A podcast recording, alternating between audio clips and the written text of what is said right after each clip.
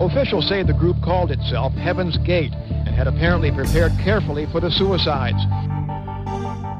Last chance to evacuate planet Earth before it is recycled. I think it's a privilege to call yourself a Scientologist, and it's something that you have to earn.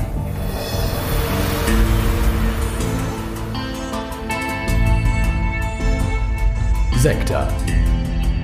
Der Podcast über Sekten und religiöse Sondergemeinschaften.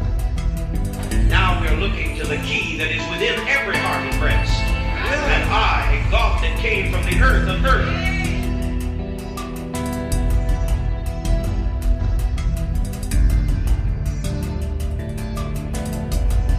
Gott fiat lux. Gott fiat lux.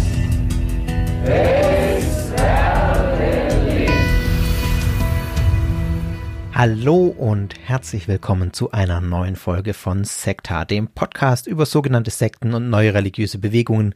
Mein Name ist Fabian und ich freue mich, dass ihr in dieser Folge mit dabei seid. Eigentlich, ich hatte es in der letzten Was sonst noch war Folge ganz am Ende angekündigt, war das ein Thema, das ich in Was sonst noch war behandeln wollte. Hab dann ähm, während dem Einsprechen mehr oder weniger gemerkt, das wird alles ein bisschen viel und dann auch gleichzeitig gedacht, eigentlich ist es schade, wenn dieses Thema, über das ich heute sprechen werde, so nur am, am Ende einer Was sonst noch war Folge vorkommt, denn ähm, es ist gerade in den Medien, zumindest in meiner Bubble, äh, ist es gerade aktuell. Und es ist, glaube ich, ein wichtiges Thema, weil es sich darum handelt, dass ich sag's mal vorab schon das Fazit ein bisschen vorweggenommen, weil es sich darum handelt, dass eine fundamentalistisch-christliche Hassgruppe aus den Vereinigten Staaten in Deutschland ihre erste Filiale eröffnet hat, wenn ich mal so platt sagen darf. Und deswegen finde ich es auch wichtig, das nochmal aufzugreifen, hier nochmal drüber zu reden, äh, das einzuordnen und vor allem auch zu sagen, woher kommt das und was, was glauben die wirklich und ja, was hat es damit auf sich, dass das eine Hassgruppe ist? Worin äußert sich das? Das wird man sehr drastisch, glaube ich, merken. Es geht um eine Gemeinde im baden-württembergischen Pforzheim, die sich das zuverlässige Wort nennt. Und sie bezeichnet sich selber als Baptistengemeinde, aber dazu werde ich nachher nochmal ein paar Sätze sagen, warum man das von außen vielleicht nicht unbedingt tun sollte. Zwei Worte vorab. Zum einen, es wird sehr um das Thema Homosexualität, Transfeindlichkeit gehen. Äh, queere Menschen ähm, werden von dieser Gruppe radikal abgelehnt. Ich habe mich bewusst dafür entschieden, keine O-Töne einzuspielen. Es gibt ohne Ende O-Töne von dieser Gruppe auf YouTube. Ich möchte aber diesem Hass hier keinen Raum geben in der Form, dass ich es als O-Ton einspiele. Ich werde manche Dinge paraphrasieren müssen und auch äh, darlegen müssen, damit man einfach den Hintergrund versteht und auch versteht, was das Problem ist. Also ich werde zitieren, aber ich werde keine O-Töne einspielen. Aber wenn euch das zu viel ist schon, dann bitte hört diese Folge nicht an. Also Olaf Latzel ist harmlos dagegen, ich sag's mal so damit ihr ein bisschen einordnen könnt, in welche Richtung das geht. Zum Zweiten werde ich in den Quellen ausschließlich Sekundärquellen verlinken. Ich werde keine Links setzen auf irgendwelche Videos oder auf irgendwelche Webseiten dieser Gruppe, weil ich ähm, nicht irgendwelchen Algorithmen ähm, in die Finger spielen will, dass das ähm, besser gewertet wird. Also seht mir das nach. Ich habe die Quellen alle hier bei mir in meinem Skript stehen oder in meinem äh, internen äh, Bereich aber ich werde die nicht öffentlich ins Internet stellen, weil ich nicht möchte, dass äh, da irgendwie mehr Traffic draufkommt. So viel mal vorab gesagt. Ich denke, ihr hört schon raus, dass das eine ganz besondere Recherche war für mich auch. Und es ist es in der Tat. Also ich habe mir mehrere Stunden Video- und Podcast-Material angehört von dieser Gruppe jetzt. Und ich musste mehrfach abschalten. Ich musste viele Pausen machen, weil ich zum einen selber gemerkt habe, wie ich aggressiv werde in mir drin. Ähm, hat es angefangen zu brodeln und ich, ich konnte einfach nicht mehr. Ich bin so aggressiv manchmal geworden. Äh, ja, also man merkt schon, was das mit jemandem macht, der eigentlich, ich bin kein aggressiver Typ, überhaupt nicht, aber äh, das, hat es in mir, hat das so viel ausgelöst, dass ich gesagt habe, ich muss jetzt Pause machen. Ich kann erst in einer Stunde wieder weiterhören oder so. Und zum Zweiten ist mir manchmal echt schlecht geworden. Und ich habe so ein bisschen angefangen, auch an der Menschheit zu zweifeln und gefragt, was, was, wie kann es sein, dass es Menschen gibt, die so drauf sind? Also ihr werdet im Nachgang verstehen, glaube ich, was ich meine. Aber das mal nur so vorab, was in mir vorgegangen ist, als ich jetzt zu dieser Gruppe auch recherchiert habe. Ja, wenn ihr jetzt immer noch sagt, ich höre mir das an, dann tut das. Ansonsten, ihr seid freie Menschen und könnt das frei entscheiden, wie ihr das handhabt, ob ihr die Folge überspringt oder zuhört.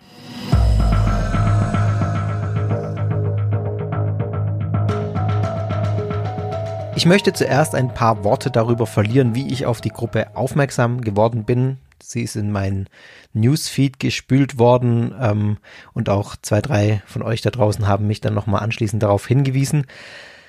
Und ähm, bevor ich darauf eingehe, was ist es für eine Gruppe, wo kommt die her, erstmal diese Nachrichten, die ich zusammenfassen möchte. Wir sind in der Pforzheimer Innenstadt, dort hat vor kurzem die sogenannte Baptistenkirche zuverlässiges Wort ihre Gemeinderäume eröffnet.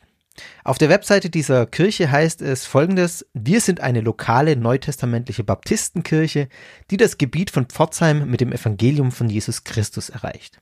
Erwarten Sie nichts Trendiges oder Liberales, als Ableger von Faithful Word Baptist Church sind wir eine altmodische, fundamentale Baptistengemeinde. Das sagt ja schon mal eine ganze Menge aus, wie man sich selber definiert mit den Adjektiven trendig, nicht trendig, nicht liberal ähm, und altmodisch und fundamental. Der Prediger und der Leiter der Gemeinde in Pforzheim ist ein Mann namens Anselm Urban. Zu dem werden wir noch einiges hören, beziehungsweise zu dem, was er gesagt hat über ihn selber, ist nicht so mir nicht so fürchterlich be viel bekannt, außer aus den Artikeln, die ich äh, so gelesen habe. Äh, Anselm Urban wurde bereits wegen Volksverhetzung und Beleidigung zu einer Geldstrafe verurteilt, weil er dem Queer-Beauftragten der Bundesregierung Sven Lehmann den Tod gewünscht hat. Die Badischen Neuen Nachrichten hat äh, mit Anselm Urban Kontakt aufgenommen und aus ihr zitiere ich folgenden Satz. Auf Nachfrage sagt der Prediger in sachlichem Tonfall, also Anselm Urban, meine Aussage war, Sven Lehmann, Schwuchtel, stirb. Man merkt schon allein an diesem Satz, was Anselm Urban für ein Mensch ist. Anselm Urban ist 25 Jahre alt, er ist in, im sächsischen Görlitz aufgewachsen. Er sagt von sich selber auch, dass er mal ein Semester an der FTH in Gießen studiert habe. Das sei ihm aber zu liberal gewesen, zu weltlich, sehr, sehr weltlich sei das gewesen. FTH in Gießen ist eine evangelikale äh, Bibelschule, die als sehr konservativ und äh, ja evangelikal gilt. Also wenn dann jemand wie Anselm Urban sagt, das ist ihm zu weltlich und zu liberal, dann weiß man auch schon, äh, ja, wie, woher der Wind weht. Er kommt wohl ursprünglich aus einem Softwareentwickler-Zusammenhang, ähm, hat da beruflich wohl auch in die Richtung gearbeitet. Ähm, das steht zumindest in dem Artikel und man findet auch einige Accounts von ihm in, auf diversen Plattformen, wenn man ja ihn mal googelt.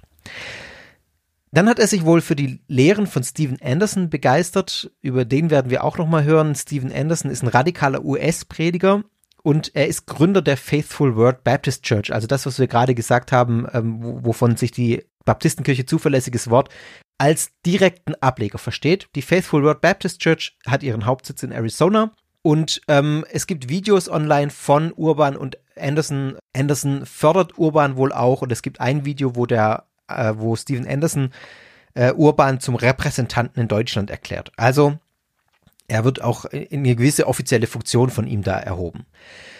Es ist so, dass es einige Jahre lang diese Bewegung gab, die ein Ableger der Faithful World Baptist Church war in Deutschland mit verschiedenen äh, Menschen deutschlandweit verstreut, die sich dieser Bewegung äh, zugehörig gefühlt haben, bevor es diese Gemeinde in Pforzheim gab. Also das Ganze ideologisch ist schon länger unterwegs in Deutschland. Jetzt eben das Neue ist, dass es diese feste Gemeinde gibt.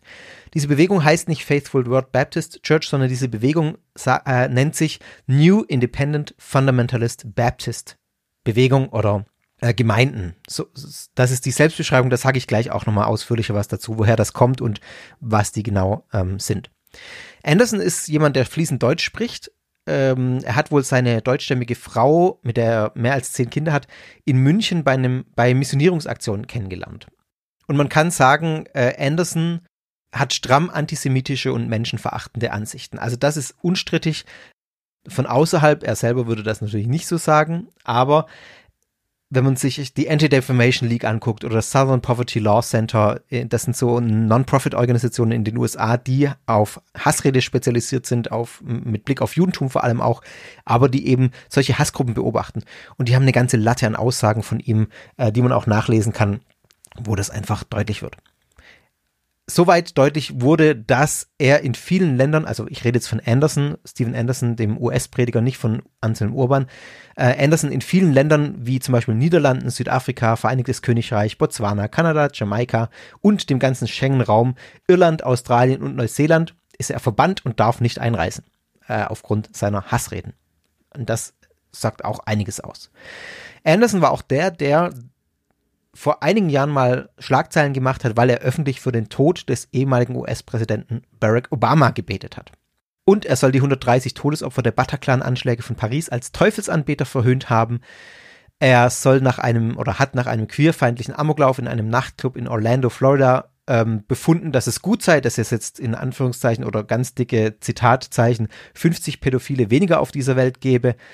Es gibt eine Reihe von Videos, die er produziert hat, in denen auch der Holocaust geleugnet wird. Also er, er gilt auch als Holocaustleugner. Das ist der Mann, der die Bewegung gegründet hat, zu der die Baptistenkirche zuverlässiges Wort gehört. Der Prediger Anselm Urban sagt der Zeitung auch, dass er derzeit in Arizona lebt, bei Steven Anderson oder zumindest also in, in dem, äh, bei ihm in der Nähe. Er sei dort bei der Kirche angestellt und er habe die Aufgabe eben Deutschland, die, in Deutschland die Aktivitäten zu betreuen und aufzubauen und äh, Social Media zu betreuen. Und die, jetzt fragt man sich, wie passt das zusammen, dass er in Amerika lebt, aber diese Gemeinde in Pforzheim führt. Es ist wohl so, dass das hauptsächlich online funktioniert und er mit Online-Predigten diese Gemeinde leitet. Warum fiel die Wahl auf Pforzheim und Urban sagt da der Zeitung, dass Pforzheim relativ empfänglich sei für die, für die Botschaften von äh, seiner Kirche oder seiner ähm, Glaubensrichtung. Es gäbe viele Menschen, die wir begeistern können, sagt er der Zeitung. Deshalb habe man sich für Pforzheim als Basis entschieden. Und eine Sache, die von dieser Basis aus läuft, ist das sogenannte Seelengewinnen. Da sage ich nachher noch ein paar Sätze dazu. Aber Seelengewinnen ist im Prinzip sind Missionszüge, die die äh, Gruppe vornimmt, entweder von Haus zu Haus geht oder in der Fußgängerzone zum Beispiel Menschen direkt anspricht in eins zu eins Situationen, um diese Menschen zu bekehren. Und das nennen sie Seelengewinnen. Ja, und dann geht es in dem Artikel noch äh, über den Hass auf queere Menschen, also auf Lesben, Schwule, Bisexuelle, Trans- und intergeschlechtliche Menschen. Da werde ich nachher noch einiges dazu sagen, deswegen das an der Stelle jetzt erstmal aussparen. Nur an der Stelle zwei äh, Dinge. Zum einen, also er fordert die Todesstrafe für homosexuelle Menschen, sagt im gleichen Zug aber auch, dass er Selbstjustiz ablehne und sagt, es sei die Sache des Staates, die Todesstrafe einzuführen. Und dann fragt die Zeitung nach, ob, es, ob er keine Angst habe, dass sein, seine Hasspredigen andere zu Gewalt aufstacheln. Und da widerspricht Urban und sagt, es, ich sehe mich da null in der Verantwortung. Ähm, ja. Politiker und KirchenvertreterInnen haben auch bereits auf diese Gründung der Gemeinde in Pforzheim reagiert. Christiane Quinke, sie ist Dekanin der evangelischen Kirche in Pforzheim, will diese Hassrede nicht hinnehmen und hat Strafanzeige erstattet bei der Staatsanwaltschaft in Pforzheim. Und der Staatsanwalt in Pforzheim hat das auch bestätigt, dass die Anzeige vorliegt und da geprüft wird. Und Urban und seine Gemeinde berufen sich auf die vom Grundgesetz garantierte Religionsfreiheit. Also auch hier wieder die Frage, wann beginnt Hassrede und inwieweit ist das von der Religionsfreiheit gedeckt. Äh, das wird ein Gericht entscheiden müssen. Und dann zitiere ich noch einen Satz aus diesem Artikel, weil der sehr viel sagt. Trotz der Widerstände glaubt er, also Urban, dass er in Pforzheim neue Gläubige gewinnen kann. Jeden Sonntag finde ein Gottesdienst statt. Dazu ist jeder Interessierte herzlich eingeladen, wirbt der Prediger und stellt zugleich klar, das gilt natürlich nicht für Schwule. Also ihr merkt auch schon, in welche Richtung das in dieser Folge generell gehen wird.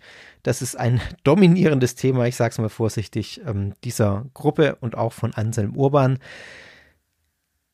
Verbotsforderungen gibt es natürlich auch anderweitig inzwischen. Es gibt grüne Landtagsabgeordnete in Baden-Württemberg, die ein Verbot der Gruppe fordern und da auch schon an den Innenminister Thomas Strobel äh, von der CDU geschrieben haben und ähm, mitgeteilt haben, dass es sich bei der Gruppe um eine kriminelle Vereinigung handle, ihrerseits, äh, ihrer Ansicht nach.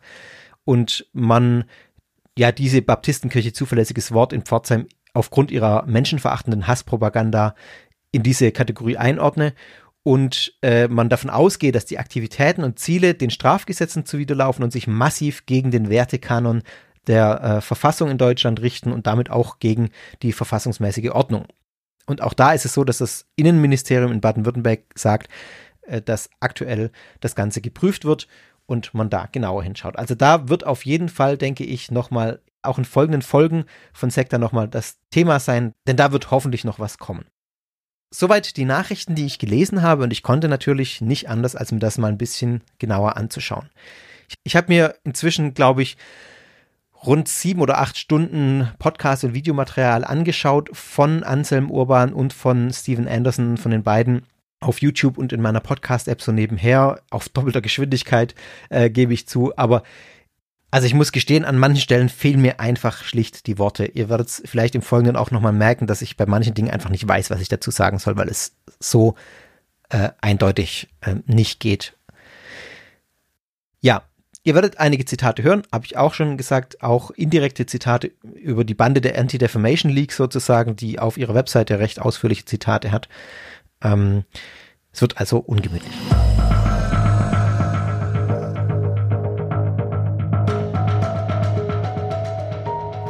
Wir beginnen aber zunächst mal mit der Geschichte und der Entstehung. Was ist das eigentlich für eine Gruppe? Wo kommt die her? Und was hat es damit auf sich? Also die selbsternannte Baptistenkirche Zuverlässiges Wort ist, wie gesagt, ein hundertprozentiger Ableger dieser Faithful Word Baptist Church, die wiederum ja eine Kirche oder die erste Kirche, wenn ich das richtig verstehe, des New Independent Fundamentalist Baptist Church ist, also NIFB. Ich glaube, so kann ich es auch abkürzen. NIFB ist so diese Bewegung, die dahinter steht und in die auch diese deutsche Kirche jetzt einzuordnen ist. Diese NIFB wurde von Stephen Anderson gegründet, von dem ich gerade schon erzählt habe, zusammen mit dieser ähm, Faithful World Baptist Church. Im Jahr 2017 gibt es einen Bericht von BBC, der schreibt, dass diese Faithful World Baptist Church in Arizona rund 300 Personen umfasst. Und bevor Anderson die NIFB-Bewegung gründete, war er Mitglied in der IFB-Bewegung, die Independent Fundamentalist Baptist Bewegung. Also, er hat noch ein New davor gesetzt, neue, äh, unabhängige, fundamentale Baptistenbewegung. Warum jetzt hat er sich von der IFB, von dieser ersten Bewegung getrennt? Dazu muss man sagen, die Independent Baptist Kirchen, die sich auch manchmal schon äh, Independent Fundamentalist Baptist Kirchen genannt haben, das sind christliche Gemeinden, die im Allgemeinen konservative, sehr konservative, vor allem auch fundamentalistische christliche Überzeugungen vertreten. Und ein Hauptmerkmal dieser Gruppe ist eben dieses Independent. Sie verweigern sich oder sie sagen, es gibt keine übergeordneten Versammlungen in Lehrfragen zum Beispiel. Also man macht es vielleicht am deutlichsten in dem Vergleich. Wenn man sich die Southern Baptists anschaut, von denen habt ihr vielleicht auch schon mal gehört, das ist die größte evangelikale glaube ich, freikirchliche Gruppierung weltweit sogar oder Zusammenkunft weltweit, aber mindestens in den USA sind das die, die die meisten Mitglieder haben. Auch eine sehr konservative Zusammenkunft, in der einfach verschiedene baptistische Gemeinden sich zusammentun und dann in dieser Southern Baptist Convention auch zusammenkommen und da auch über ähm, richtungsweisende Entscheidungen entscheiden und die treffen. Und da sagt die Independent Fundamentalist Baptist Bewegung, nee, das haben wir nicht. Wir haben keine übergeordneten Versammlungen. Allein die Ortsgemeinde, allein die lokale Gemeinde ist entscheidend für Lehrfragen und hat da volles äh, Recht zu entscheiden. Man hat also diese größeren geordneten Denominationen verlassen, vor allem aus dem Grund, weil man darin zu viele liberale und moderne Einflüsse gesehen hat. Also man wollte sich da distanzieren. Und das will schon was heißen, wer die Southern Baptists kennt, ich habe schon gesagt, auch die sind schon sehr, sehr konservativ, mindestens teilweise auch fundamentalistisch. So solche Dinge wie Ir Irrtumslosigkeit der Bibel, ähm, Exklusivismus, also einziger Heilsweg ist bei uns. Sie sind, äh, haben kreationistisches Weltbild. Sie haben ein sehr antiquiertes Frauenbild, zum Beispiel keine La Frauen in Leitungspositionen. Also erst jetzt im Februar 2023 wurde die äh, Saddleback Church von Rick Warren ausgeschlossen aus der Southern Baptist Convention, weil sie Frauen ordiniert hat. Und dann haben die gesagt, nee, ihr seid raus hier, das geht nicht. Und man muss sich vorstellen, daraus, weil das zu liberal war, hat sich jetzt die IFB abgespalten ähm, und gesagt, wir legen Wert darauf, dass die Ortsgemeinde allein ähm, Entscheidungen treffen kann in Lehrfragen, weil uns das, was hier in der Southern Baptist gelehrt wird, zu liberal ist. Mal vereinfacht runtergebrochen. Wir sind jetzt aber erst bei der Independent Fundamentalist Baptist Church und noch nicht bei der New Independent Fundamentalist Baptist Church. Die NIFB ist nämlich wiederum eine Abspaltung von der IFB, weil ihnen die zu lasch waren. Und man muss klarstellen, die IFB ist eben keine so Zusammenkunft wie die Southern Baptist Convention, sondern das sind ähm, im Prinzip befreundete Gemeinden, die aber völlig unabhängig miteinander sind. Also sie sind gemeinsam unterwegs irgendwie, ähm, sagen auch oder empfehlen diese Gemeinden auch weiter an andere Menschen, die sagen, ich suche eine Gemeinde zum Beispiel und wenn man dann eine IFB-Gemeinde in der Nähe hat, sagt man, geh mal dahin, die sind schon in Ordnung. Also man tickt theologisch ähnlich, man hat aber keine gemeinsamen Versammlungen im Sinne von wir treffen gemeinsame Entscheidungen, das passiert alles in der Einzelgemeinde. Und Anderson hat jetzt gesagt, in dieser IFB sind so viele Pastoren unterwegs, die seiner Meinung nach zu ängstlich sind, um die harten Wahrheiten der Bibel zu predigen, dass er sagt, ich will eigentlich nicht mehr Teil dieser IFB-Bewegung sein. Ich stimme theologisch nicht mit denen überein. Die sind mir zu lasch, die sind mir zu liberal sozusagen. Auch da sehe ich viele moderne Einflüsse, viele liberale Einflüsse, die ich ablehne. Und deswegen hat Anderson die Faithful Word Baptist Church gegründet und damit die NIFB-Bewegung, die New Independent Fundamentalist Baptist Bewegung.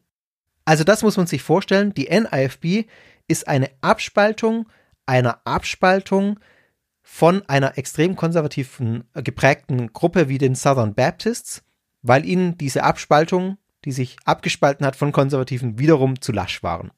Also wir haben hier zwei äh, Schritte und das zeigt schon sehr deutlich, in welche Richtung das Ganze geht. Obwohl Anderson die Faithful World Baptist Church und damit die NIFB-Bewegung schon im Jahr 2005 gegründet hat, hat das Ganze erst so in den letzten fünf Jahren Fahrt aufgenommen. Das ist also ein relativ junges Phänomen. Ich glaube, wenn ich das richtig verstehe, hat es sehr viel mit den Online-Aktivitäten der Bewegung zu tun oder von einzelnen Pastoren und auch von Anderson insbesondere, der zum Beispiel im Jahr 2017 eine mehrteilige Blog-Serie veröffentlicht hat mit einer, äh, in Anführungszeichen, Strategie zur Evangelisierung der ganzen Welt und damit auch nochmal solche Dinge betont hat, wie dass man von Tür zu Tür geht, um das Seelengewinn zu äh, vollziehen, dass man Missionare und Missionsreisen ähm, in andere Länder unternimmt und dass man äh, so ein Internet-Ministry aufbaut, also zum Beispiel YouTube und andere Online-Plattformen nutzt, um seine Evangelisierung äh, vorzunehmen. Und er skizziert darin auch sein Ziel, bis 2026 54 angeschlossene Kirchen in den wichtigsten Städten der USA zu haben, also dort lokale Gemeinden gegründet zu haben, die sich der NIFB-Bewegung zugehörig fühlen. Und bis 2041 möchte er jedes Haus im Land durch Seelengewinnen erreichen. Also es ist ein hehres Ziel. Ähm, ich weiß nicht, wie viele Haushalte Amerika hat, aber das sind schon äh, ein paar. Und da möchte er bis 2041 in jedem Haus gewesen sein. Seit 2016 hat die NIFB-Bewegung in den USA mehr als 20 neue Standorte bekommen, also Kirchen, die sich ihr angeschlossen haben. Zunehmend gibt es auch Präsenzen im Ausland, also zum Beispiel Australien, Kanada, Philippinen, Südafrika und jetzt eben seit einigen Wochen auch in Deutschland. Und inzwischen ist es wieder so, da habe ich jetzt keine Details gefunden, aber es gibt wohl auch schon Streitigkeiten interne Streitigkeiten in der NIFB-Bewegung, die dazu geführt haben, dass sich einige Pastoren wieder von ihrer Zugehörigkeit zu Anderson gelöst haben, ähm, obwohl sie immer noch weiter ja krasse und ähnliche Überzeugungen haben, aber sagen, ich gehöre nicht mehr zu der NIFB-Bewegung. Also auch da splittert das wieder, wie das immer so ist in solchen Abspaltungen, die natürlich nicht davor gefeit sind, dass sie sich immer weiter abspalten und das Ganze immer ähm, ja kleinteiliger wird.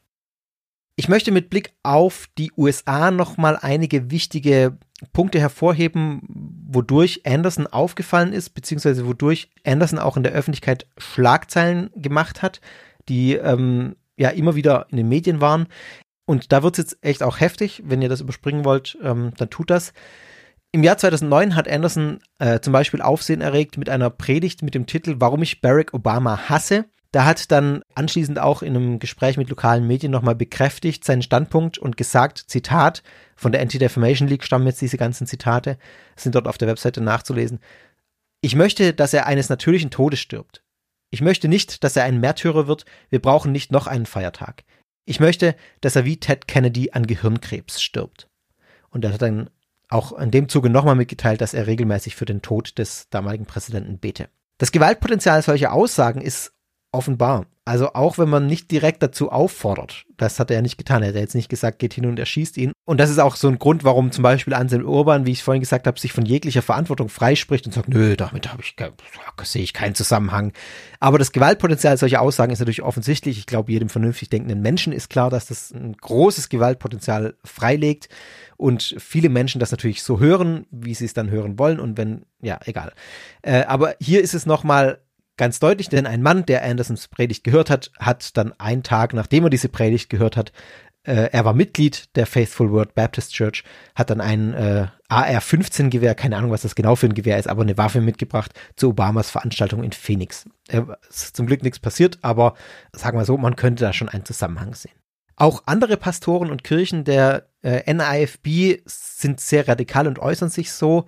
Nach dem Terroranschlag 2016 auf den äh, Nachtclub Pulse in Orlando in Florida, da sind fast 50 Menschen ermordet worden und weitere 50 äh, verletzt worden. Und da gab es dann sehr krasse Kommentare von NAFB-Pastoren, die große Aufmerksamkeit bekommen haben für ihre heftig homophoben Reaktionen. Ähm, also Anderson selber hat eine Predigt gehalten, in dem er die Ermordung von Homosexuellen gefeiert hat und erklärt hat, Zitat Anti-Defamation League über Pastor Anderson Zitat, die gute Nachricht ist, dass es 50 Pädophile weniger auf der Welt gibt, denn diese Homosexuellen sind ein Haufen ekliger, perverser und pädophiler. Ja, also es fällt mir auch schwer, das hier vorzulesen, aber ich glaube, man muss schon auch darauf hinweisen, wie dramatisch, krass und hasserfüllt diese Reden sind, die sie da machen es kommen noch zwei, drei Zitate. Der NIFB-Pastor Roger Jimenez von der Verity Baptist Church in Sacramento, also eine andere Kirche, die sich der NIFB-Bewegung zugehörig fühlt, schloss sich Andersons Worten an und sagt, ich denke, das ist großartig. Ich denke, das hilft der Gesellschaft. Die Tragödie ist, dass nicht mehr von ihnen gestorben sind. Die Tragödie ist, dass ich irgendwie verärgert bin, dass er den Job nicht zu Ende gebracht hat. Und dann sagt er noch weiter, ich wünschte, die Regierung würde sie alle zusammentreiben, sie an eine Schießwand stellen, ein Erschießungskommando vor sie stellen und ihnen das Gehirn wegblasen. Also, ich merke jetzt gerade beim Vorlesen, dass das echt, äh, also ich, ja, ich krieg's kaum über meine Lippen und ihr versteht hoffentlich warum. Ich habe hier noch zwei Zitate, die lasse ich jetzt weg. Ähm, von zwei anderen Pastoren äh, der NIFB, die erspare ich uns jetzt, weil es ist es geht mir drum, also ich habe lange damit gerungen, ihr merkt es vielleicht auch innerlich an mir, ob ich das vorlese, aber ich bin in diesem Zwiespalt, dass ich natürlich möchte, dass man weiß, wie krass diese Leute drauf sind, was das für Menschen sind. Und auf der anderen Seite das eigentlich nicht, also kaum über die Lippen kriege und auch nicht gesagt haben möchte eigentlich. Aber deswegen belasse ich es jetzt hier mal. Ich werde später nicht drum rumkommen, bei, äh, bei Anselm Urban auch nochmal zwei Sachen vorzulesen vielleicht. Aber mal gucken, vielleicht lasse ich es auch. Kommen wir nochmal zu was mehr Strukturellem. Also äh, weg von diesen, äh, von diesen Hassreden, zu denen ich später nochmal ausführlicher was sagen werde. Die NFB-Anhänger, ähm, habe ich auch schon gesagt, äh, hängen diese Evangelisation sehr hoch und nennen das Seelengewinn, Soul Winning, glaube ich, im Englischen. Im, Im Deutschen wird das übersetzt mit Seelengewinn, das findet man auf der Homepage bei denen. Das eben zum einen eins zu eins hauptsächlich funktioniert, aber eben auch mit Hilfe des Internets und den sozialen Medien. Seelengewinn ist ganz zentral und das ist auch so eine missionarische Aktion, wo man mit der Bibel in der Hand äh, auf Menschen zugeht. Und zwar nur mit im Englischen mit der King James Version. Das ist die Bibel, die die benutzen. In der Deutschen benutzen sie die Schlachter 2000. Das ist auch ganz wichtig für diese Bewegung. Da sage ich nachher auch noch was dazu, warum sie ausgerechnet diese beiden Bibeln benutzen.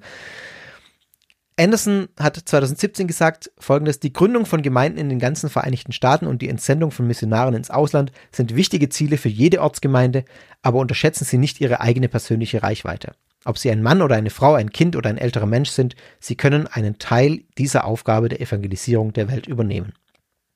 Und es gibt ein Video von Anselm Urban, wo er auch nochmal ganz drastisch sagt, wie dieses Seelengewinn wichtig ist, dass man auch stundenlange Autofahrten dafür auf sich nehmen soll. Er selber ist von Görlitz auch nach Pforzheim gefahren, ähm, um, bevor es dort diese Niederlassung gab, um dann eben dort Seelengewinn zu gehen. Und es gibt auch solche Seelengewinnungsmarathons, äh, bei denen dann ja mehrere Tage hintereinander in einer Stadt die Gemeinde sozusagen äh, sich aufmacht in die Fußgängerzone. Ich glaube, in Pforzheim jetzt Anfang Mitte April habe ich gelesen, gibt es auch so einen Seelengewinnungsmarathon, wo die dann durch die Fußgängerzone laufen, um Menschen zu gewinnen, in Anführungszeichen, zu bekehren, auf, äh, auf ihre Linie bringen zu wollen. Ja, wie man es auch immer sagen möchte. Ich habe schon angesprochen, YouTube, diverse Plattformen spielen eine große Rolle und es ist auch so, dass man wirklich stundenlang, hunderte Stunden von Material findet von der NIFB, von allen Pastoren im Prinzip, von Urban, von Anderson. Es gibt Predigten, die man in, in voller Länge äh, die Abschriften runterladen kann, die übersetzt werden in andere Sprachen. Anderson selber behauptet, dass seine Materialien in über 100 Sprachen übersetzt wurden.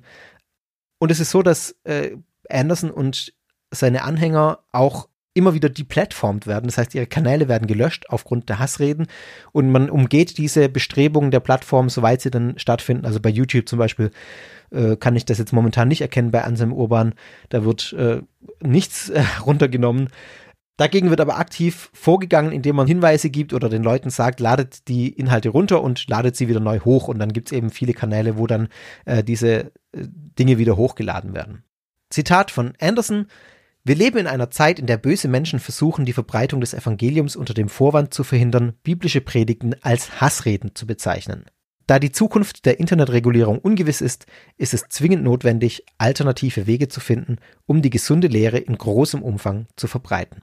Man versteift sich nicht auf diese Online-Wege, man nutzt sie, weil sie jetzt eben für viel Verbreitung sorgen, weil sie gut zugänglich sind, aber man hat im Hinterkopf auch, dass man äh, ja diesem Deplatforming gegenübersteht. Wir bleiben mal noch einen Moment in den USA bei den NRFB-Pastoren. Dort sind die häufigsten Themen, die einem begegnen, äh, Anti-LGBTQ-Themen, äh, Antisemitismus, Antizionismus, Frauenfeindlichkeit und natürlich Homosexualität. Es ist nichts Neues, dass konservative Christen und auch Fundamentalisten Homosexualität und die gleichgeschlechtliche Ehe ablehnen. Das haben wir hier bei Sekta auch schon häufiger gehabt und das ist auch in Deutschland nicht unüblich und ähm, bei konservativen Christen äh, eher die Regel als die Ausnahme. Es ist aber doch sehr deutlich, dass die NAFB hier ein anderes Level einnimmt. NAFB-Pastoren haben wiederholt dafür plädiert, dass queere Menschen getötet werden oder sich selbst umbringen sollen. Sie haben sogar ausdrücklich dazu aufgerufen, wir haben es gerade in einem Zitat auch gehört, und fordern ja den Staat oder die Regierung dafür auf, äh, dazu auf, die Todesstrafe wieder einzuführen für homosexuelle Menschen. Ich habe jetzt im Skript, sehe ich gerade noch zwei, drei Zitate stehen, die überspringe ich jetzt aus genannten Gründen. Ich habe vorhin schon welche gebracht, die gehen genau in die gleiche Richtung. Freude über äh, darüber, dass äh, Menschen sterben, die homosexuell sind in verschiedenen Kontexten. Ich möchte noch zwei Sätze zum Antisemitismus sagen, denn auch das ist ein großes Thema in der NIFB-Ideologie. Sie haben die Vorstellung und sagen auch sehr deutlich, dass die heutigen Juden Hochstapler seien und eben nicht die in der Bibel beschriebenen wahren Juden seien. Es wird oft behauptet in diesem Kontext, dass Juden heute den Satan anbeten würden und dass der Davidstern den Teufel repräsentiere. Und die NAFB-Doktrin hat auch die Vorstellung, dass der Antichrist auch jüdisch sein wird. Also der Satan jüdisch sein wird. In ihren Predigten erklären verschiedene NAFB-Pastoren oft sehr offen, dass sie das Judentum hassen, äh, und diese Religion hassen und entsprechend äh, auch Juden hassen, die diese Religion haben und auch bewusst haben, weil sie sich damit identifizieren. Und es ist wenig überraschend, dass in dem Kontext auch viele antisemitische Verschwörungsmythen kommen über jüdische Weltmacht oder Kontrolle, über die Finanzen der Welt, über Nachrichten, über die Unterhaltungsindustrie. Also diese ganzen Verschwörungsmythen, die antisemitisch konnotiert sind, kommen da natürlich auch vor. Anderson ist auch bekannt für Holocaustleugnung habe ich schon gesagt und hier habe ich jetzt auch wieder zwei Zitate stehen, die ich jetzt nicht vorlesen möchte. Ich glaube, es reicht, wenn ich sage, dass er im Kontext von Holocaust-Überlebenden von Lügnern spricht und ähm, ja, einfach den Holocaust nicht anerkennt. Mal äh, vorsichtig formuliert. Ja, so viel mal zur NIFB in Amerika. Und jetzt nur nochmal, um das zu verdeutlichen, ich sage es nochmal, Anselm Urban, der Leiter der Pforzheimer Gemeinde, gehört in diesen Kreis. Er ist aktuell dort wohl was ich also gerade vorgestellt habe, ist nicht irgendwie eine ferne abgedrehte amerikanische Ideologie. Man denkt ja oft, oh, in Amerika ist ja eh alles viel krasser und so. Äh, das ist genau das, was jetzt in der Pforzheimer Gemeinde gepredigt wird und was dort Einzug findet. Denn Anselm Urban steht dem Ganzen in nichts nach. Werfen wir da nochmal einen kleinen Blick drauf. Ich habe mir, wie gesagt, mehrere Stunden von ihm angehört und versucht das mal so ein bisschen zu bündeln ganz bewusst gehe ich jetzt mal noch auf andere Punkte ein, als auf dieses äh, offensichtliche Hassthema, über das ich natürlich auch noch reden werde. Aber ich möchte auch noch mal ein paar andere Punkte äh, darlegen, einfach um das Ganze auch so ein bisschen einzuordnen, damit man ein Bild hat, was, was da sonst noch glaubt wird. Wobei ich letztlich sagen würde, im, im, wenn ich das auch schon ein bisschen vom Fazit vorwegnehmen würde, das spielt eigentlich keine Rolle, weil das eine Thema alles überschattet und auch die anderen Themen, die ich jetzt vorstellen werde, einfach krass sind. Aber ähm, das, ja, ihr merkt, mir fehlen so ein bisschen generell die Einordnungsworte oder die Worte überhaupt, das zu beschreiben, weil äh, es einfach, ja, ich weiß es nicht. Ich schneide das jetzt auch nicht raus, ne? Ich lasse es jetzt einfach so, damit ihr mal merkt, wie, wie sprachlos ich manchmal bin. Ich äh, schneide es ja in der Regel raus bei den Sektorfolgen. Es kam auch schon an anderen Stellen mal vor, in anderen Folgen, da habe ich es dann rausgeschnitten, aber ich glaube, ich lasse es jetzt hier mal drin, dass ihr merkt, wie schwer mir das auch fällt, ähm, da, darüber zu reden in gewisser Weise und das auch irgendwie einzuordnen. Aber ich glaube, es ist wichtig und deswegen mache ich es jetzt auch. Also Urban, so ein bisschen harmloser gerade, grenzt sich immer wieder ab von anderen Freikirchen. Also wenn man sich Videos von ihm anschaut, es gibt da auch so ein Einleitungsvideo, was unterscheidet uns eigentlich als zuverlässiges Wortgemeinde von oder da als NIFB-Bewegung, da gab es diese konkrete Gemeinde noch nicht. Was unterscheidet uns eigentlich von den anderen Freikirchen, von Evangelikalen? Insbesondere nimmt er da die FEGs, also Freien Evangelischen Gemeinden, und den äh, BFEG, den Bund Freier Evangelischer Gemeinden, das sind die allgemein bekannten Baptisten in Deutschland. Die nimmt er ins Visier und grenzt sich von denen ab. Er lehnt eigentlich alle dieser Gemeinden als Irrlehre ab die allermeisten, sage ich mal, 99,9 Prozent, sagt er, sind da Irrlehre. Und äh, die lehnt er vollkommen ab. Und er verwendet, das sei mal allgemein gesagt, er verwendet auch an sehr vielen Stellen sehr vulgäre Worte. Also Vollidioten, Trottel sind noch die ganz harmlosen Begriffe, die er nennt. Aber er hat so einen grundaggressiven Duktus gegenüber Andersdenkenden. Und also mal überspitzt gesagt, dieser Mann scheint keinen geraden Satz rauszubringen, ohne dabei irgendjemanden zu beleidigen. Und er hat auch einen ganz aggressiven Tonfall. Wie gesagt, ich spiele das hier bewusst nicht ein, ähm, weil ich es nicht möchte. Aber auch wenn er jetzt gerade kein beleidigendes Vokabular verwendet, was selten vorkommt, aber was tatsächlich auch vorkommt, dann ist es einfach unangenehm, ihm zuzuhören. Also ich kann ihn inzwischen nicht mehr hören. Ich habe jetzt dann auch irgendwann aufgehört, das anzuhören, weil ich diese Stimme nicht mehr hören kann. Weil er so eine aggressive Art hat zu reden und zu predigen. Ich meine, er schreibt es ja auf seiner Homepage. Man spürt richtig diese Aggressivität in ihm drin. Und für mich ist es tatsächlich so, ich wurde selber immer aggressiver, je mehr ich ihn gehört habe. Und deswegen habe ich es auch irgendwann ausgemacht, weil ich gemerkt habe, es tut mir nicht mehr gut. Ich möchte das nicht mehr hören. Und selbst wenn er nicht beleidigend redet, selbst dann ist sein Tonfall so, dass ich das nicht hören möchte. Aber ich komme, wie angekündigt, jetzt zu einigen Punkten, die für die NAFB wichtig sind, die für die Gemeinde, das zuverlässige Wort in Pforzheim auch wichtig sind, die Urban so predigt. Zum einen geht es da um die Heilsgewissheit. Also man betont sehr stark, dass man keinerlei Taten tun muss, um von Gott gerettet zu werden. Also die Errettung allein aus Glaube. Er redet auch immer von Erretteten und nicht errettet. Also für ihn sind eigentlich alle, alle im Prinzip nicht errettet, nur die, die es genauso glauben wie er, die sind errettet. Da ist er sich auch hundertprozentig sicher. Und das geschieht allein äh, aus Glaube. Allein an den Glauben daran, dass Jesus für die eigene Schuld gestorben ist, dass er auferstanden ist. Das ist das, was er rettet. Und sonst nichts. Das ist die sogenannte Sühnetheologie, dieser Gedanke, dass Jesus für die Schuld gestorben ist und auferstanden ist. Ähm, und das ist das, was ja da ganz zentral im, im Fokus steht und das muss man glauben, dann ist man gerettet. Wenn man das nicht glaubt, dann landet man in der Hölle. Und man glaubt hier tatsächlich an eine buchstäbliche Hölle, in der man in der Ewigkeit Qualen erleiden wird. Also wie man sich so klassisch vorstellt, äh, ich weiß jetzt nicht, ob mit Feuerpfuhl wahrscheinlich auch, also alles drum und dran, da wird man ewig gequält vom in Anführungszeichen lieben Gott. Sie würden auch sagen, ist kein lieber Gott, aber genau, ist es auf jeden Fall in diesem Bild nicht. Man geht davon aus, dass man, wenn man einmal richtig geglaubt hat, das Heil auch nicht mehr verlieren kann. Und dass ist diese Heilsgewissheit, die für diese, äh, für diese NAFB-Bewegung ganz wichtig ist. Anselm Urban sagt einmal, einmal gerettet, immer gerettet. Also, dann kann man, wenn man einmal das glaubt, kann man sich auch verhalten, wie man möchte. Dann spielen die Taten keine Rolle. Dann kann man tun, was man möchte. Sagt er auch explizit mal so in einem Video. Und allein der, dieser Glaube äh, rettet und den kann man nicht mehr verlieren. Einmal gerettet, immer gerettet. Und da stellt man sich natürlich die Frage, was ist, wenn ich dann zehn Jahre später mal sage, nee, ich glaube das nicht mehr. Da sagt er, da gibt es irgendeinen Bibelvers im Epheserbrief, glaube ich, wo er sich drauf bezieht, wo er dann sagt, das kann nicht passieren. Also, das gibt's nicht. Einmal glaubt man, äh, wenn man einmal richtig glaubt, dann kann man diesen Glauben nicht mehr verlieren, dann ist man für immer gerettet. Und die Logische Schlussfolgerung ist natürlich draus, wenn es tatsächlich mal doch passiert in der Realität, dann hat man von Anfang an nie richtig geglaubt. Also war man von Anfang an nie errettet. Dann zur Bibelübersetzung. Das ist nämlich nochmal ein interessanter Punkt, der, äh, der einem immer wieder begegnet, wenn, wenn Urban redet oder wenn NIFB-Pastoren reden. Man lässt nur die King James Version im Englischen zu als korrekte Bibelübersetzung und die Schlachter 2000 als deutsche Bibelübersetzung als aktuelle korrekte Bibelübersetzung. Die Luther 1912 geht auch noch. Ich sage gleich warum.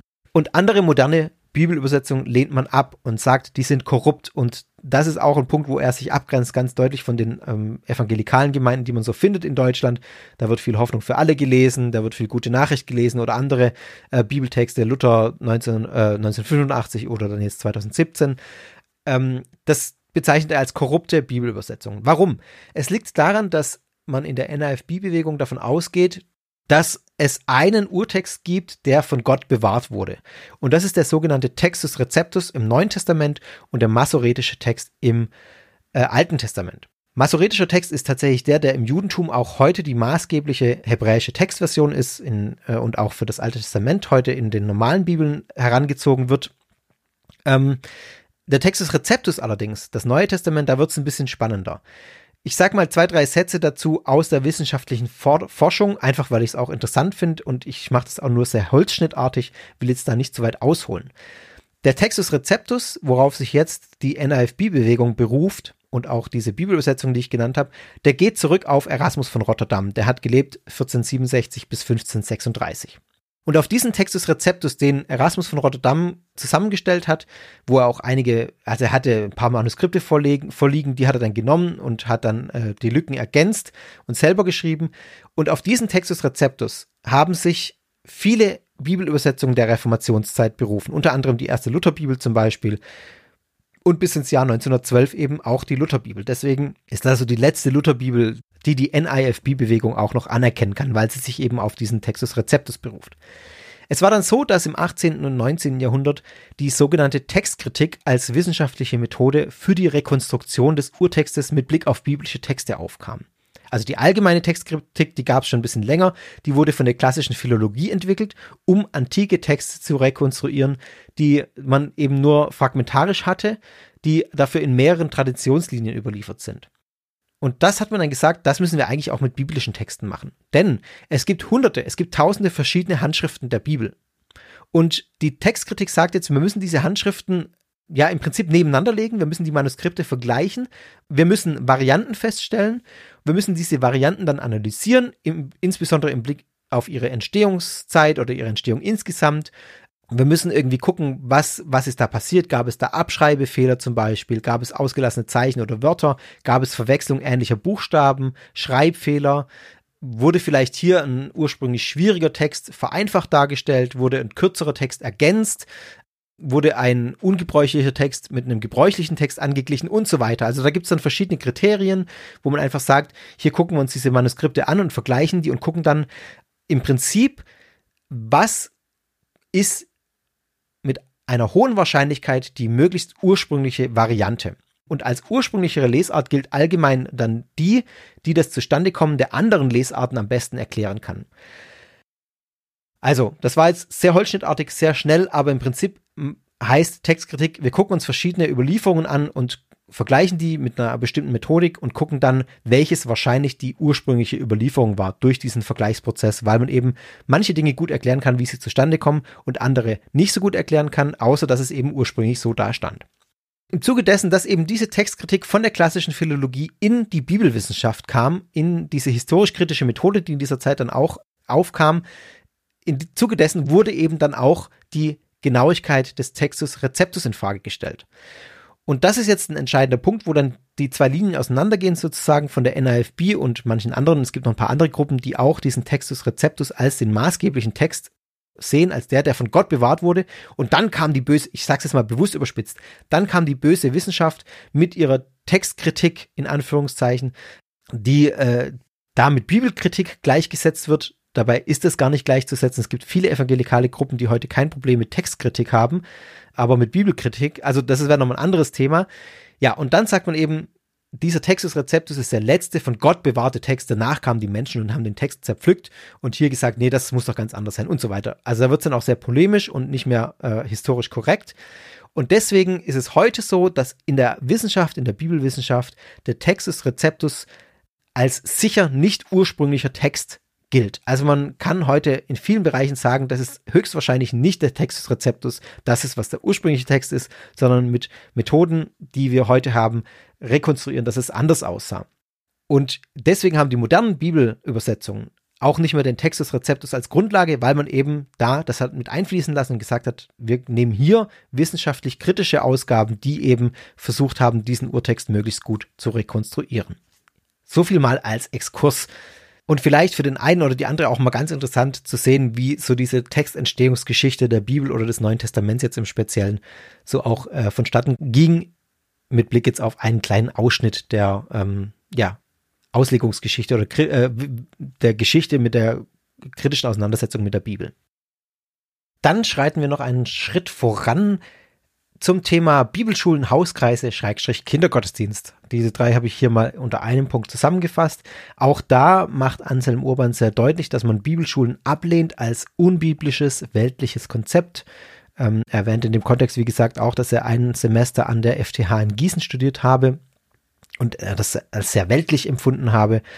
Ähm, da spiegelt sich auch diese IFB-Ideologie schon wieder, also nicht die NIFB, sondern das geht zurück auf diese Independent Fundamentalist Baptists, dass man die Inhaltsvermittlung, die Ausbildung, das einfach als Aufgabe der Ortsgemeinde sieht. Also hier auch wieder das ganz starke Betonen der lokalen Gemeinde. Und gleiches gilt auch für Hauskreise, von denen gesagt wird, das sollte kein Gemeindeangebot sein, sondern die Predigt in der in der Ortsgemeinde im Sonntagsgottesdienst, sie sollte so klar und so deutlich sein, dass die Menschen eigentlich und die Gläubigen kein, kein Hauskreis mehr brauchen. Es ist okay, sich mit Freunden zu treffen, über die Bibel zu reden, völlig in Ordnung, aber es sollte kein offizielles Hauskreisangebot sein. Das ist wiederum ein Zeichen, so sagt Urban, dafür, dass in der Gemeinde nicht ordentlich gepredigt wird, weil sonst bräuchte man keine Hauskreise als offizielles Gemeindeangebot nochmal. Also, das schwingt so ein bisschen auch durch diese wirklich starke Betonung auf diese auf die Lehrautorität der, des Pastors. Das sagt er so explizit nicht, aber das ist das, was meines Erachtens da auch im Hintergrund steht.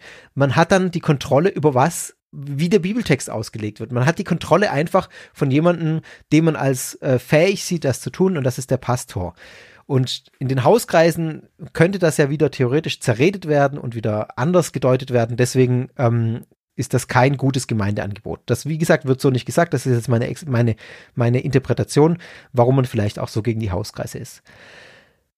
Mit Blick auf Kindergottesdienst ist es auch so, dass Kindergottesdienste abgelehnt werden.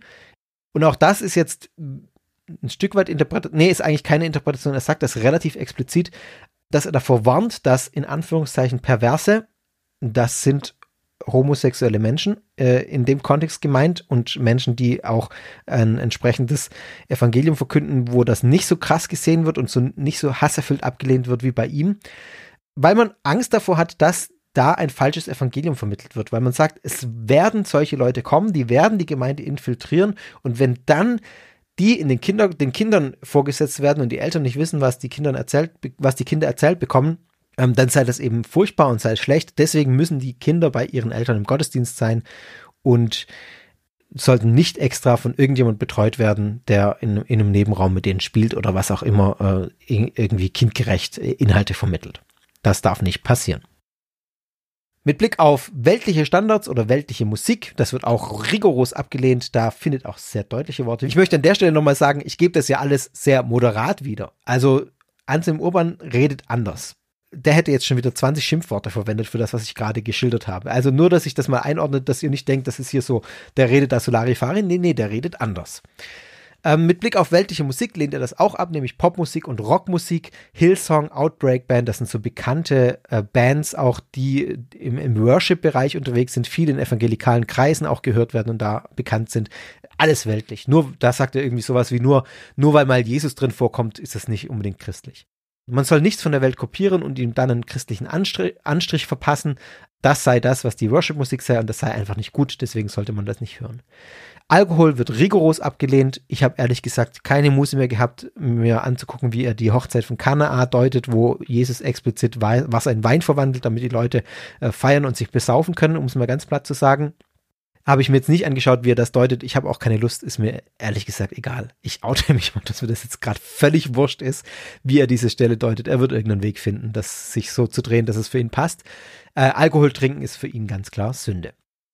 Frauen wenig überraschend, haben äh, eine ganz spezielle Rolle, sowohl in der Familie als auch in der Kirche und sie dürfen keine Hosen tragen. Es gebe, so sagt er, Frauenkleider und Herrenkleider. Das ist auch einzuhalten und alles andere sei dem Herrn ein Gräuel und zwar nicht, dass man das tut, also nicht äh, die Tat, sondern die Menschen, die das tun, sind ihm ein Gräuel. Also er bezieht das auch sehr persönlich auf die Menschen. Äh, es gibt natürlich, äh, äh also natürlich aus seiner Sicht keine Frauen in Leitung und Moderation. Das ist unbiblisch. Seiner Ansicht nach, Frauen sollen schweigen und sich nicht in der Gemeinde beteiligen. Ja, das ist wenig überraschend und wenig überraschend ist auch, dass es keinerlei äh, Interesse oder überhaupt äh, Gutheißen von Ökumene gibt. Keine Freundschaft mit Irrlehrern, sagt er. Also alle, die nicht so ticken wie die NIFB, mit denen will man auch nichts zu tun haben. Denn das sind Irrlehrer, die verkünden ein falsches Evangelium. So einfach ist das für ihn. Mit Blick auf die Gesellschaft und Soziales habe ich hier nochmal die zwei Spiegelstriche, die ich noch äh, ausführen möchte, weil das nochmal mehrere Dinge zeigt. Mit Blick auf die Gefährlichkeit der Gruppe, finde ich. Mit Blick auch auf den Umgang mit Menschengruppen und mit Blick auf das, wo sie herkommen. Nämlich gleich der erste Punkt, das Thema Waffenbesitz. Da sieht man sehr deutlich, woher der Wind weht und auch, dass diese Gruppe aus dem amerikanischen Kontext kommt. Denn Urban behauptet, dass Deutschland kein freies Land sei, weil es zum Beispiel nicht jedem erlaubt sei, Waffen zu tragen. Also ganz klar, das Recht auf das Waffentragen ist ein Zeichen dafür, dass ein Land ein freies Land ist. Er vergleicht in diesem Kontext Deutschland sogar mit einer Diktatur und behauptet, dass es in Diktaturen verboten sei, Waffen zu tragen, damit die Bevölkerung sich nicht wehren könne. Also er sagt auch explizit, Deutschland ist keine Diktatur, aber habe in diesem Punkt diktatorische Züge. Außerdem sagt er, dass man in Deutschland für bestimmte Meinungen ins Gefängnis kommen könnte und auch deswegen sei es kein freies Land, in dem keine Meinungsfreiheit herrsche. Ich kann dazu nur einen Satz sagen. Hass ist keine Meinung. Und wer für Holocaustleugnung verurteilt wird, wird zu Recht dafür verurteilt, denn das ist keine Meinung und auch der Menschenhass, den Urban über die Welt ergießt und andere in seiner Couleur über die Welt ergießen, das ist keine Meinung. Und deswegen ganz klar, das gehört verurteilt. Das darf nicht gesagt werden, weil es menschenverachtend ist und weil es gegen das Grundgesetz verstößt. Es nimmt anderen Menschen die Würde und deswegen ist es keine Meinung. Punkt. An dieser Stelle nochmal ganz deutlich. Das war jetzt ein bisschen off-topic. Mich hat gerade der Begriff Meinungsfreiheit dazu verleitet, kurz was dazu zu sagen. Wir waren beim Waffenbesitz. Er sagt dann auch unter Bezug auf Lukas 22, Vers 36, dass Jesus seinen Jüngern befohlen habe, ihre Kleidung zu verkaufen und sich dafür Schwerter zu kaufen von dem Geld. Er betrachtet diesen Vers als Legitimation oder sogar als Befehl dafür, dass wir uns als Christen Waffen kaufen müssen.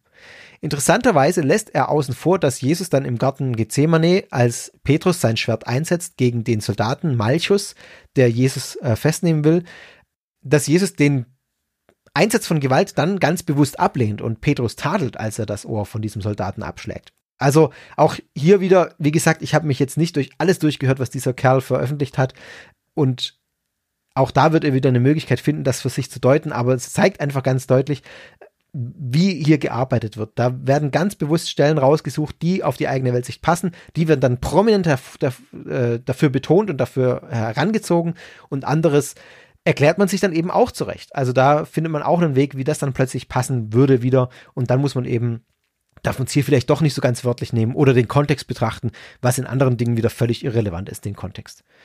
Dann mein nächster Spiegelstrich heißt Demokratie ist dumm das sagt nicht ich, sondern auch das sagt Anselm Urban. Er sagt, Demokratie sei unbiblisch.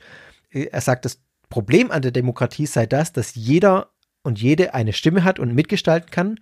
Und er sagt dann eben, wenn die Mehrheit das Sagen hat, dann haben Ungläubige das Sagen. Logischerweise, nach, nach seiner Definition gibt es vielleicht eine Handvoll richtige Gläubige auf der Welt.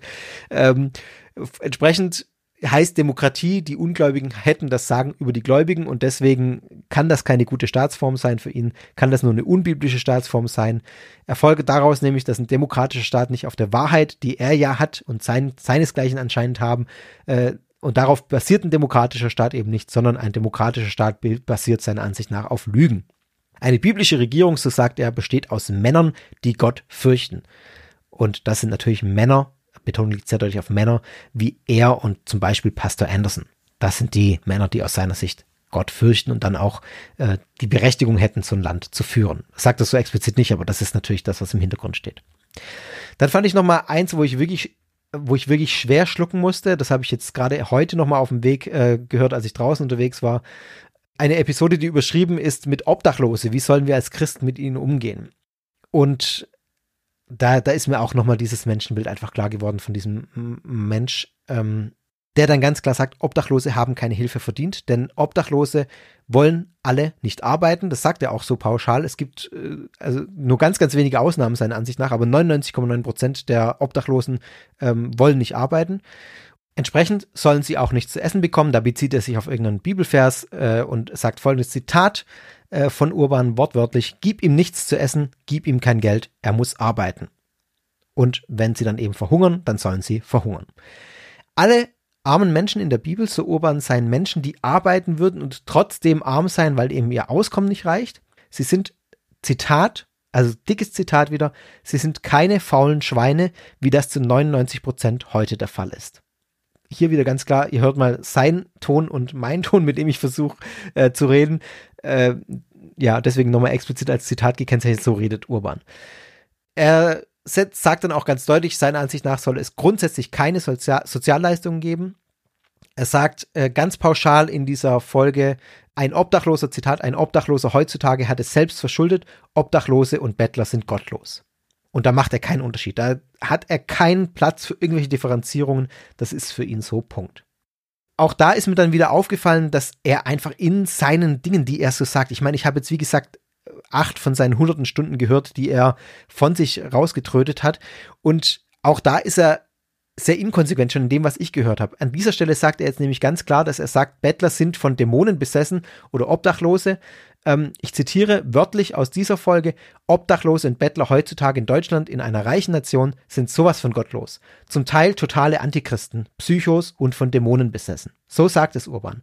Und dann gibt es eine andere Folge, wo er mit Steven Anderson über Besessenheit redet, das ist eine ganz aktuelle Folge sogar, und da zitiere ich, wenn Leute besessen sind, sprechen sie mit anderer Stimme. Sie sch schneiden sich, sie ritzen sich, niemand kann sie bändigen, sie haben auf einmal unnatürliche Kräfte. Also da, in dem Kontext geht es darum, dass sie eben sich gegen diese charismatische Bewegung stellen, die in allem irgendwie Dämonen sieht oder in vielen Dingen Dämonen sieht und sagen, nein, es gibt ganz wenige nur, die richtig besessen sind und wenn, dann sieht man es ganz deutlich an bestimmten Kennzeichen. Und in einem anderen Kontext sagt er plötzlich, dass Obdachlose und Bettler von Dämonen besessen sind. Also das ist einfach, zeigt, wie äh, ich meine, ich muss es nicht mehr extra beweisen, das ist völlig klar, aber das zeigt auch nochmal, dass es, ja, dass einem schon beim Hören von ein paar Stunden einfach, wenn man richtig hinhört, da so viele Unstimmigkeiten ähm, klar werden, abgesehen davon, dass die Unstimmigkeiten ja nicht das Schlimme sind, sondern das Schlimme ist der Inhalt in dem Ganzen, was er sagt.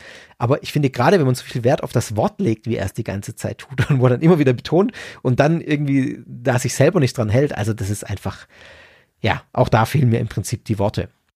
Und dann kommen wir jetzt zu dem großen Thema, für ihn großen Thema Homosexualität. Auch hier wieder klare Warnung, wenn ihr das nicht hören wollt, dann tut es euch nicht an. Ihr müsst es nicht tun. Ihr könnt in den Kapitelmarken zum Fazit springen und euch das nicht, äh, erspart euch das, wenn ihr das nicht möchtet. Er würde von sich selber sagen, er hasst homosexuelle Menschen, weil Gott homosexuelle Menschen hasst. Das ist für ihn ganz klar, keine Frage. Da redet er auch sehr, sehr deutlich und sagt das deutlich klarer, als ich es gerade gesagt habe. Und das war ja schon relativ klar. Grundsätzlich sagt er, dass jeder Mensch die Rettung auf ewiges Leben habe, außer eben homosexuelle Menschen, die hätten keine Chance auf ewiges Leben, denn die seien schon von Anfang an von Gott verworfen, weil sie sich gegen Gott entschieden hätten. Also für ihn ist das Ganze eine freie Entscheidung und die hätten sich eben gegen Gott entschieden, deswegen hätte Gott sie verworfen. Und er fordert in diesem Kontext auch ganz offen und ganz klar die Todesstrafe für homosexuelle Menschen. Er hält das für Gottes Wille, auch in der heutigen Zeit. Ich habe schon gesagt, er ruft nicht direkt zum Mord auf, er sagt, das ist Angelegenheit des Staates, aber es ist für ihn ganz klar, dass homosexuelle Menschen den, den Tod verdienen. Und dass er sich dann aus der Verantwortung so zieht, äh, wie er es oben tut und sagt, nö, habe ich doch nichts damit zu tun, wenn jemand losgeht und dann auf die Menschen äh, schießt oder so, habe ich doch nichts mit zu tun. Also das ist einfach heuchlerisch. Er sagt ohne Umschweife, dass homosexuelle Menschen auch pauschal, ganz pauschal, jeder Homosexuelle sei Mörder, Vergewaltiger und Pädophil. Ich zitiere mal nur sinngemäß aus Gründen, Wer zu dem einen in der Lage ist, ist auch zu dem anderen in der Lage. Und zwar pauschal. Da gibt es keine Ausnahme. Jeder homosexuelle Mensch ist genauso gut zum Mord, zur Vergewaltigung, zur Pädophilie fähig, sagt er. Und das ist eins. Er benutzt hier den Begriff Sodomiter, um alles das zusammenzufassen. Und er benutzt auch viele andere Beleidigungen, also die, die lasse ich hier jetzt weg. Aber der Begriff Sodomiter ist gleich nochmal relevant, wenn es auch um, um das Judentum nochmal geht. Den Begriff benutzt er sehr gerne.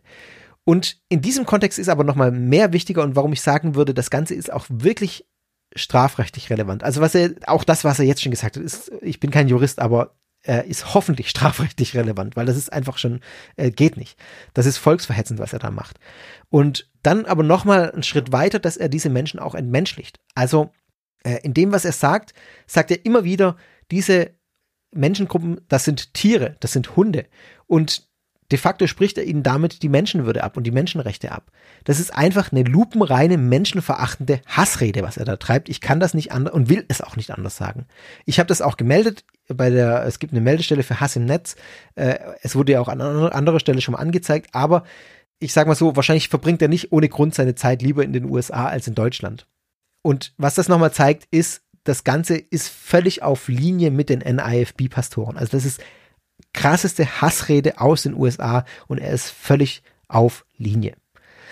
Mit Blick auf die Juden gilt das Gleiche wie auch für die ähm, homosexuellen Menschen. Er spricht von Pseudo-Juden. Er sagt ganz pauschal, Israel und die Juden heute sind der Tempel des Satans.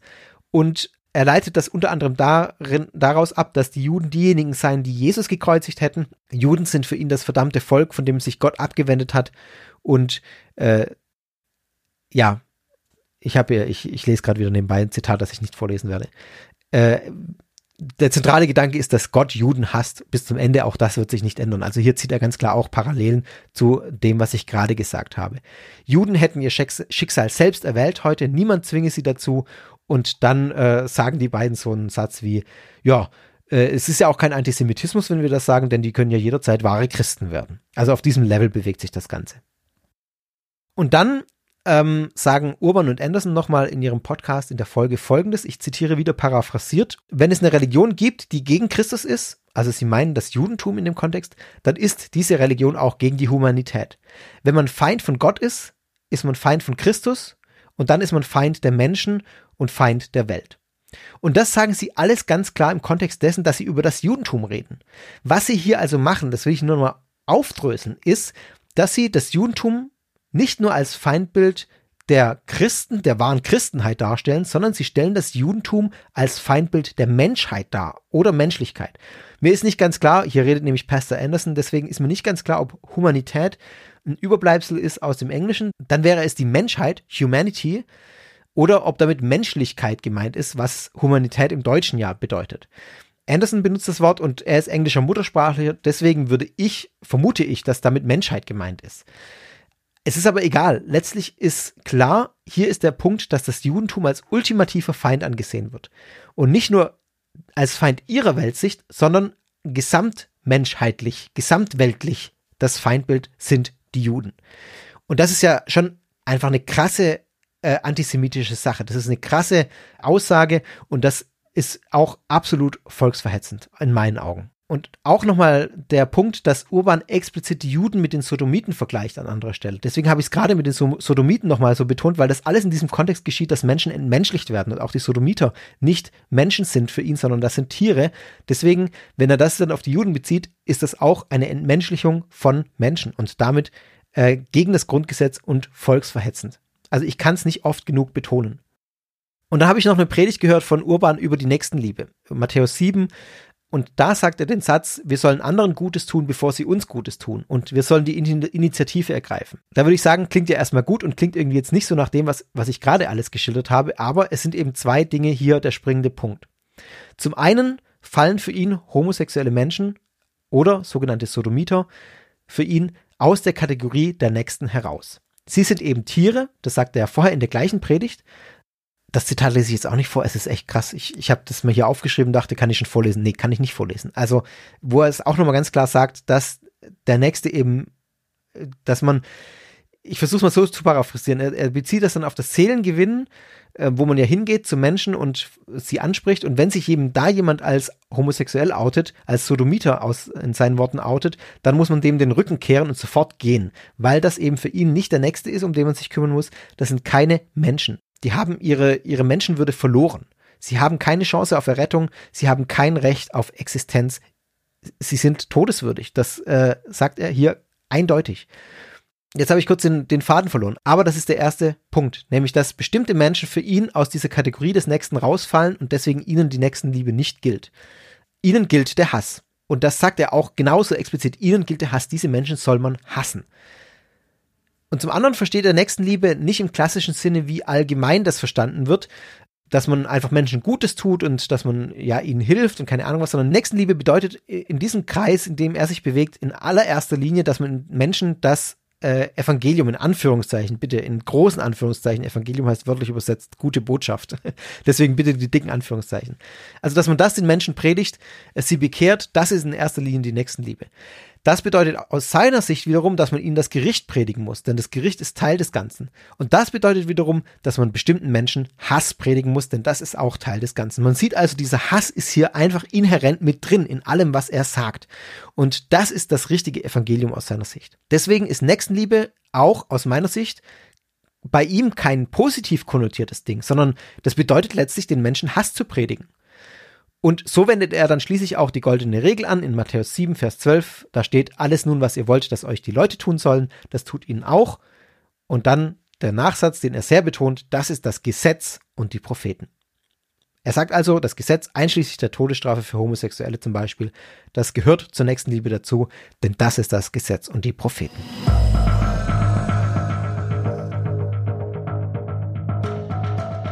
Dann versuche ich das Ganze jetzt nochmal zu bündeln ein Fazit zu ziehen und ein paar allgemeinere Worte nochmal zu sagen.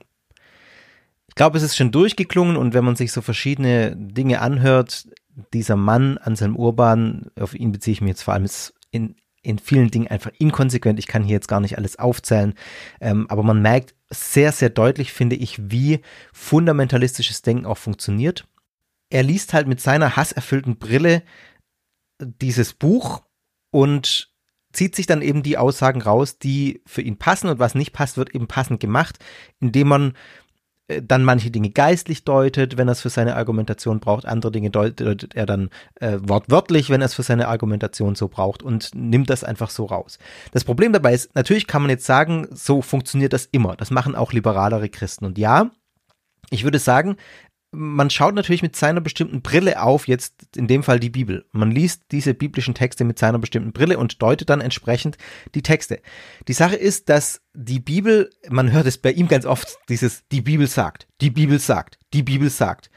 Und da würde ich sagen, nee, die Bibel sagt eben nicht, denn die Bibel ist kein einzelnes Buch, das vom Himmel gefallen ist. Da würde er mir vielleicht auch widersprechen, aber das ist mir jetzt an der Stelle egal. Es ist Fakt, dass die Bibel 66 einzelne Bücher sind. Äh, die Bibel, wie, wir sie heute haben. Diese 66 Bücher, die wurden von unterschiedlichen Menschen geschrieben, in unterschiedlichen Zeiten, in unterschiedlichen Kontexten. Und das sind Bücher, die von, ja, von Menschenerfahrungen berichten, die diese Menschen als Erfahrung mit Gott gedeutet haben. Ich glaube, so kann man es, so würde ich es grob zusammenfassen. Das heißt, ich muss mir bewusst sein, die Bibel sagt, gibt es nicht. Es gibt unterschiedliche Gottesbilder in der Bibel, es gibt unterschiedliche äh, Deutungen von Gott in der Bibel, es gibt unterschiedliche Deutungen auch von Jesus in der Bibel. Also das ist alles nicht eindeutig. Das ist ein mehrdeutiges Buch und das muss mir bewusst sein. Also mir ist zum Beispiel bewusst, wenn ich die Bibel lese und sie auslege, ist mir bewusst, das ist nicht die Bibel, die mir das sagt, sondern das ist meine Auslegung von dem, was ich da lese. Und ich versuche mir diese Brille immer wieder bewusst zu machen und zu sagen, ja, in der Bibel stehen Verse drin, mit denen kann ich nichts anfangen. Und die äh, brauche ich auch nicht irgendwie rechtfertigen, sondern das ist in einem bestimmten Kontext entstanden und dann ist das so. Dann haben die Menschen das vielleicht so geglaubt und ich stimme dem aber nicht mehr zu, weil ich in, in der Bibel mir als Ganzes sich, wenn ich mir alle Bücher anschaue, äh, sich da einfach was anderes durchzieht. In den meisten Büchern, auch nicht immer, dann gibt's auch Ausnahmen da. Aber ich kann nicht mit Sicherheit sagen, so ist es und so ist es nicht. Und das ist eben das, was man hier sieht, wenn man sagt, die Bibel sagt, so wie es jetzt Anselm Urban zum Beispiel tut, so wie es Fundamentalisten tun, dann, dann nehme ich meine Brille nicht wahr, sozusagen. Ich weiß nicht, ob ihr versteht, was ich sagen will, aber dann, äh, dann, dann stellt sich, dann, dann blende ich aus das Bewusstsein, dass ich natürlich mit einer bestimmten Brille auf diese Texte schaue, mit einer bestimmten Perspektive und nehme meine eigenen, meine eigene Interpretationsleistung nicht wahr, sondern sage, da steht's doch, das ist doch Gottes Wort. Und das ist eben nicht so. Und ich würde sogar so weit gehen und sagen, dadurch, dass er das nicht reflektiert und das nicht klar ist, dass das seine Perspektive ist, ist es letztlich so, dass das sein Hass ist, den er in der Bibel liest. Es ist nicht der Hass, der aus der Bibel kommt, sondern es ist der Hass, den er in die Bibel reinliest. Natürlich ist die Bibel an manchen Stellen ein dankbares Buch dafür.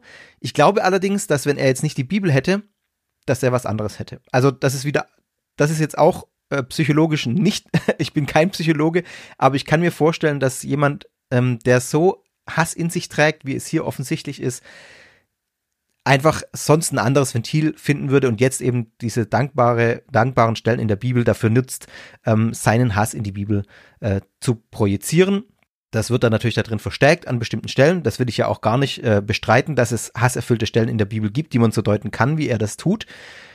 Aber letztlich glaube ich, sagt die Art und Weise, wie man ein Buch wie die Bibel liest, viel über einen selbst aus. Und ja, das sehe ich hier zumindest auch. Dann ein Punkt, wenn man sich Anselm Urban anhört, er ist unfassbar redundant. Ich weiß, ich bin auch manchmal redundant. Es ist auch nicht schlimm, ab und zu mal redundant zu sein, aber er ist echt extrem redundant. Also die meisten seiner Dinge, die könnte man um die Hälfte ähm, kürzen und man hätte inhaltlich genau das Gleiche. Ich führe das deswegen an, weil ich den Eindruck habe, dass diese Redundanz daher kommt, dass er extrem viel beleidigen muss. Also, das habe ich schon gesagt, er predigt sehr aggressiv, er beleidigt sehr, sehr viel und er wiederholt das auch immer wieder, weil er anscheinend noch nicht genug beleidigt hat. Und dann muss er nochmal ein Schimpfwort hinbringen, damit auch klar ist, dass es wirklich ablehnt. Und das macht das Ganze so nochmal redundanter, als es inhaltlich redundant schon ist. Er muss manchmal fünfmal, sechsmal, siebenmal sagen, was für Vollidioten andere Menschen sind, weil sie nicht seiner Meinung sind. Also er beschimpft alle mit drastischen Worten, die nicht seiner Meinung sind, die seine Ansicht nicht teilen. Ich habe mich dann so ein bisschen gefragt, warum, warum macht er das? Warum redet er so beleidigend? Woher kommt dieses, äh, dieses Bedürfnis, andere Menschen zu beleidigen? Ich habe dann auch mal kurz gegoogelt, aber habe jetzt keine Zeit gehabt, mich da irgendwie einzulesen. Das wäre mal total spannend. Es hängt jetzt so ein bisschen mit der Frage zusammen, woher kommt Hassrede oder warum hassen Menschen? Also diese Psychologie hinter dem Hass wäre mal was, was ich total spannend fände. Vielleicht hat der eine oder die andere von euch da draußen einen Literaturtipp für mich? Das würde mich mal total interessieren. Woher kommt Hassrede oder was, was ist die Psychologie hinter dem Hass auf andere Menschen zum Beispiel? Hier im Zuge der NIFB-Bewegung und jetzt auch im Speziellen das zuverlässige Wort Anselm Urban in Pforzheim scheint mir ein wesentlicher Faktor zu sein, warum man so viel beleidigt, warum man so redet, der Faktor der Aufmerksamkeit. Also ich sag's mal ganz platt und auch bewusst überspitzt, Ansonsten würde es keinen Menschen interessieren, was Urban und NIFB von sich geben. Es wär, würde einfach untergehen, wenn man, ähm, weil das ein, eine Strömung unter vielen wäre. Es gibt viele, die hasserfüllt reden, es gibt viele Fundamentalisten. Und wenn man eben nicht solche drastischen Worte benutzen würde, dann würde man einfach untergehen. Und das hält man nicht aus, das möchte man nicht. Deswegen, äh, weil man sich äh, ansonsten eingestehen müsste, müsste, dass es einfach keinen interessiert, was man redet. Wenn man normal sprechen würde, deswegen fängt man an zu beleidigen und zu beschimpfen, damit man Aufmerksamkeit bekommt. Insofern kann man sagen, das Ganze deute ich jetzt so, das ist kü küchenpsychologisch gedeutet, die anderen zu, äh, andauernd zu beleidigen und abzuwerten, gibt vielleicht auch ein gewisses elitäres Selbstwertgefühl und kommt vielleicht daher. Dann fand ich an einer anderen Stelle nochmal ganz spannend, wie man hier wirklich sieht, wie Fundamentalismus funktioniert. An ganz vielen Stellen, ganz vielen Äußerungen, die Urban tut, schwingt ein ganz wesentlicher Aspekt von Fundamentalismus durch, nämlich dieser, dieses Verlangen danach, eindeutig zu sein oder dieses Verlangen danach, eine Eindeutigkeit zu haben. Ich habe schon häufiger äh, im Sektor-Kontext, ich weiß nicht wie oft schon in den Folgen, aber in, in anderen Kontexten schon häufiger Thomas Bauer, die Vereindeutigung der Welt, zitiert. Ein kleines Reklambuch, das wirklich lesenswert ist, weil er so aufzeigt, wie es Menschen grundsätzlich schwerfällt, mit Ambiguität umzugehen also er sagt zum Beispiel sowas wie, dass Menschen grundsätzlich eher ambiguitätsintolerant sind. Ambiguität heißt Mehrdeutigkeit. Also Menschen können grundsätzlich fällt es Menschen schwer, mit Mehrdeutigkeiten umzugehen. Und mit Eindeutigkeit umzugehen ist eben deutlich einfacher. Er macht dann zwei Pole auf und spricht davon, dass Menschen versuchen, eben Ambiguität zu vereindeutigen, also aus einer Mehrdeutigkeit eine Eindeutigkeit zu machen. Und das funktioniert entweder, indem man, ähm, indem einem etwas egal wird, also es, es, man interessiert sich nicht dafür, es betrifft einen nicht und äh, man beschäftigt sich nicht damit, oder der andere Pol ist eben der des Fundamentalismus. Und das finde ich total spannend, wie man das immer wieder sieht an ganz vielen Stellen. Deswegen ploppt es bei mir, glaube ich, auch so oft auf bei Sekta, weil man es an ganz vielen Stellen sieht, wie Menschen Schwierigkeit haben, mit dieser Mehrdeutigkeit umzugehen und es dann eindeutig machen. Und hier zum Beispiel ein Satz, den Urban sagt, zum Glück ist die Bibel schwarz-weiß. Sagt er so. Also er ist froh darüber, dass es in der Bibel anscheinend eindeutige Aussagen gibt äh, und eine Eindeutigkeit, wie ich die Welt zu verstehen habe. Und das habe ich ja gerade schon ausgeführt, das ist nicht so, weil es eben kein die Bibel in Anführungszeichen gibt. Aber das ist ein Aspekt, der zeigt, dieses Verlangen nach klaren Regeln, dieses Verlangen nach Schwarz und Weiß wird hier eindeutig wiedergespiegelt. Dann fand ich es nochmal ganz spannend und interessant ähm, an der Stelle, wo er darüber redet. Es gibt die biblischen Vers, in denen steht sowas wie, an ihren Früchten werdet ihr sie erkennen. Und das äh, wird häufig auf das Verhalten von Menschen gedeutet. Äh, in dem allgemeinen, äh, in der allgemeinen Auslegung, sage ich mal so. Und da wehrt er sich dagegen. Das legt er so aus, dass, das, dass diese Früchte, dass das kein Verhalten sein könnte, also kein so äh, Taten über den Tag verteilt, denn das können wir, könnte man nicht so gut quantifizieren. Da kann ich ja nicht sagen, wie viel ich gemacht habe. Deswegen legt er diesen Vers so aus, dass er sagt, nee, die Früchte, von denen hier die Rede ist, das sind gerettete Seelen. Das ist das, was wir mit Seelengewinn machen. Ähm, das sind Menschen, die durch die jeweilige Person zum richtigen Glauben geführt werden. Und dann heißt natürlich, an ihren Früchten werdet ihr sie erkennen. Die Menschen sind die wahren Christen, die möglichst viele Menschen zu dem wahren Glauben geführt haben. Das sind die, die möglichst viele Seelen gerettet haben. Und auf der Homepage von Das zuverlässige Wort gibt es sogar einen Zähler, der aufzeigt, wie viele Seelen schon gerettet wurden von dieser Gruppe. Und das ist genau so ein Symptom von diesem Verlangen, dass ich eine Eindeutigkeit brauche. Ich komme nicht damit klar, dass jetzt Früchte in diesem Kontext äh, ein gutes Verhalten sein könnte. Etwas nicht quantifizierbares sein könnte. Nee, ich brauche was, da kann ich zählen. Ich brauche was Eindeutiges. Ich muss wissen, ich habe jetzt zehn Seelen gerettet in diesem Monat oder keine Ahnung was für eine Zahl, aber ich muss es genau wissen, damit ich eine Eindeutigkeit habe, damit ich eine Messlatte habe, an der ich weiß, ich bin auf dem richtigen Weg. Ja, so viel mal zu diesen allgemeinen Sachen noch. Meine konkrete Einschätzung dieser Gruppe, ich glaube, das ist was, was ich jetzt auch sagen muss. In dieser Folge von Sektor ist es mir sicher nicht gelungen, hier ganz klar Deskription und Meinung zu trennen, also Beschreibung und Meinung, denn das wusste ich vorab, dass das nicht gelingt. Und das möchte ich auch nicht. In so einem Kontext, also mir ist es sonst immer wichtig, das wisst ihr alle, das möglichst klar zu trennen. In diesem Kontext, wenn es um so eine Gruppe geht, dann ist, dann, dann möchte ich das nicht. Dann möchte ich Dinge nicht unkommentiert stehen lassen. Dann möchte ich hasserfüllte Botschaften nicht un unkommentiert stehen lassen, ohne zugleich im gleichen Moment klar zu machen, dass ich damit nicht übereinstimme, dass ich da keinerlei, dass ich da keinerlei Sympathie dafür hege und das ist jetzt, glaube ich, in, dem, in der ganzen Folge durchgeschwungen. Deswegen seht's mir nach, wenn das jetzt keine Folge war, wo das so klar getrennt ist. Dürft ihr mich gerne für kritisieren, da stehe ich dazu. In diesem Fall möchte ich das nicht. Für mich ist diese Gruppe, das zuverlässige Wort, eine lupenreine Hassgruppe. Und es ist gut, dass ein Verbot geprüft wird, denn ich habe es schon angedeutet, für mich, ich bin kein Jurist, aber äh, für mich spricht vieles dafür, dass da Volksverhetzerisches geschieht, dass da auch gegen diese demokratische, freiheitliche Grundordnung gearbeitet wird, dass man sich für eine Theokratie einsetzt. Das ist letztlich das Idealbild, dass die Demokratie abgeschafft wird und eine Theokratie herrscht, in der diese archaischen äh, Gesetze herrschen in der dieser Hass herrscht, der letztlich zu der Hinrichtung von Menschen führt, die nicht die eigene Meinung vertreten oder die äh, in den eigenen Augen einfach keine Menschenwürde besitzen. Denn das wird ihnen abgesprochen. Also er spricht bestimmten Menschen die Menschenwürde ab, indem er sie als Tiere bezeichnet und äh, sie damit entmenschlicht. Mindestens mit Blick auf homosexuelle Menschen und Juden gilt das, das habe ich, glaube ich, dargelegt. Und seine Wortwahl lässt auch vermuten, dass er Ähnliches über diejenigen denkt, die diese Menschen unterstützen, die eine andere Ansicht haben als er letztlich. Zu guter Letzt, ist es eine Sekte oder ist es keine Sekte? Ich würde sagen, die sektierischen Strukturen sind hier klar erkennbar. Gerade in der ideologischen Perspektive ist es klar erkennbar. Über die Gruppendynamiken weiß ich zu wenig. Das ist auch eine sehr kleine Gruppe. Also das ist jetzt noch nichts, was irgendwie eine Massenbewegung äh, werden könnte. Äh, ich hoffe, dass, äh, dass die meisten Menschen, die mit der Gruppe in Berührung kommen, auch relativ schnell verstehen, wo sie da reingeraten sind, was das für eine Gruppe ist. Aber auf jeden Fall in der ideologischen Perspektive und in dieser führungshierarchischen Perspektive mit der, der Autorität, die vom Pastor kommt und die sich natürlich aus der Bibel ableitet, ist es auf jeden Fall eine sektierische Gruppe in der Ortsgemeinde. Es hat starke Tendenzen dazu, in der Ortsgemeinde zu so einer Sekte, äh, sektierischen Gruppe zu werden. Ich würde trotzdem hier jetzt nicht unbedingt von Sekte reden, weil der Begriff in einer anderen Hinsicht dann einfach wieder nicht deutlich genug ist, sondern ich würde von einer ähm, fundamentalistischen christlichen Hassgruppe reden. Ich glaube, das ist die Bezeichnung, die ich für diese Gemeinde, das zuverlässige Wort, einfach benutzen würde. Da brauche ich den Sektenbegriff gar nicht, weil das andere viel deutlicher ist und viel klarer aussagt, was das Problem hier nämlich ist, dass hier einfach Hass gepredigt wird.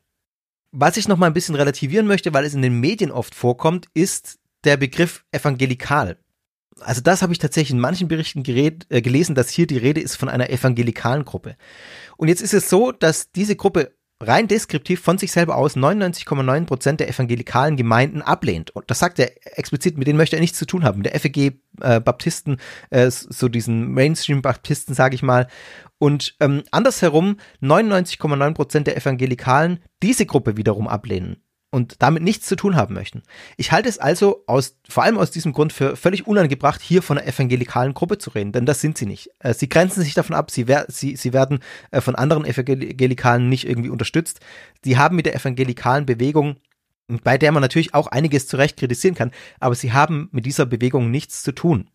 Es ist eine christlich-fundamentalistische Hassgruppe. Da braucht man den Begriff evangelikal nicht, weil das dazu führt, dass wieder ein sehr, sehr merkwürdiges Licht auf andere evangelikale Gruppen geworfen wird. Ein Licht vor allem, das nicht zutrifft, weil sich alle Evangelikalen, die jetzt ich kenne und wie gesagt, die allermeisten davon von dieser Gruppe einfach völlig abgrenzen würden.